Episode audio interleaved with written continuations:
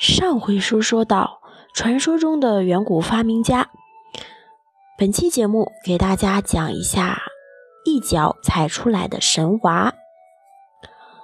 传说很久很久以前，在中国西北的广袤土地上，有一片极乐国土，叫做华胥之国。那里没有统治，没有压迫，没有房贷，没有车贷。生活在那里的人没有欲望，没有不良嗜好，该吃吃，该睡睡，日出而作，日落而息，毫无压力。每一个人都很长寿。如果人人都这么活，据说人的平均寿命能活到一百六十岁。为什么咱们现在活不到了呢？就是因为欲望太多，生气一下子好减五十分钟，一天生气个二百回，那就离挂不远了。传说在这片极乐的国土上，有一个叫华胥氏的姑娘。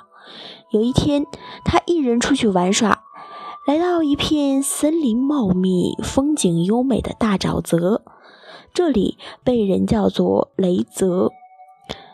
在雷泽的边上有一个巨大无比的脚印，姑娘心想：今儿我可是长见识了，这大脚丫子得穿四五百码的鞋吧？太好玩了，我得踩踩它，比一比。华胥这一踩，可踩出了大事儿，怀孕了。没过多久啊，她就生了一个儿子。这个大胖小子呢，就是伏羲。这个一脚踩出娃的危险故事告诉我们啊，伏羲的母亲就是华胥氏。那他爹是谁呢？雷神。《山海经》里说啊，雷泽呢是雷神的地盘儿，雷泽边上的巨人脚印儿是雷神留下的，所以伏羲呢就是雷神的儿子。东汉时。人们画的伏羲像呢，都是人面蛇身的，也有人画龙身的。为什么伏羲长这样呢？这啊，都是因为他老爹雷神遗传给他的。其实呢，这个大人物的诞生的套路啊，在中国、外国都有。只要是大人物，最好都跟神扯上点关系。老娘都是莫名其妙的怀了孕，父亲是谁，虽不明说。但左右留点暗示给你，想去吧。伏羲是这样，后来夏、商、周几代先祖都是这样，甚至连国外的耶稣也是这样。圣母玛利亚无染而孕，这事儿啊，也就神能做得出来。神话故事中的伏羲呢，就是这样诞生的。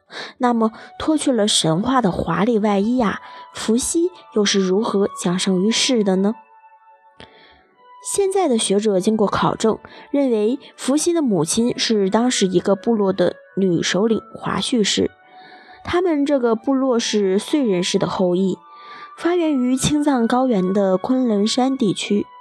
大约在公元前两万八千年到一万年，地球进入了最后一个冰河时期。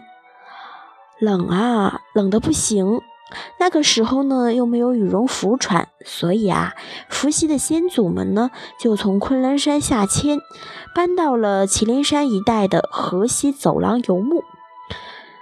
这个大约在公元前九千八，呃，到八千年，河西走廊一带发生了一次大洪水，伏羲的先祖们呢，被洪水淹得不行了，又开始东迁。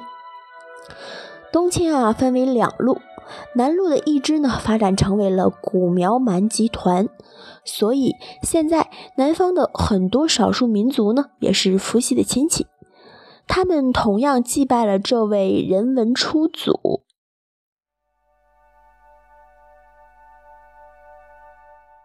北路的一支发展成为了伏羲集氏集团，他们在伏羲的母亲华胥氏的带领下，过着逐水草而居的游牧生活。后来呢，他们游牧到了雷泽，正值青春年少的华胥氏结识了雷泽的年轻部落首领，一位英俊威武、浑身散发着野性气息的帅小伙，两人啊是一见倾心。后来华胥氏就怀孕了，一怀十二年啊才生下了伏羲，族人们很感动。为了纪念伏羲的诞生，他们把当地改名叫做蓟，蓟就是今天的甘肃天水。所以呢，天水啊，历来就被称为是西皇故里。好了，本期的节目就是这样了。欲知后文如何，请听下回分解。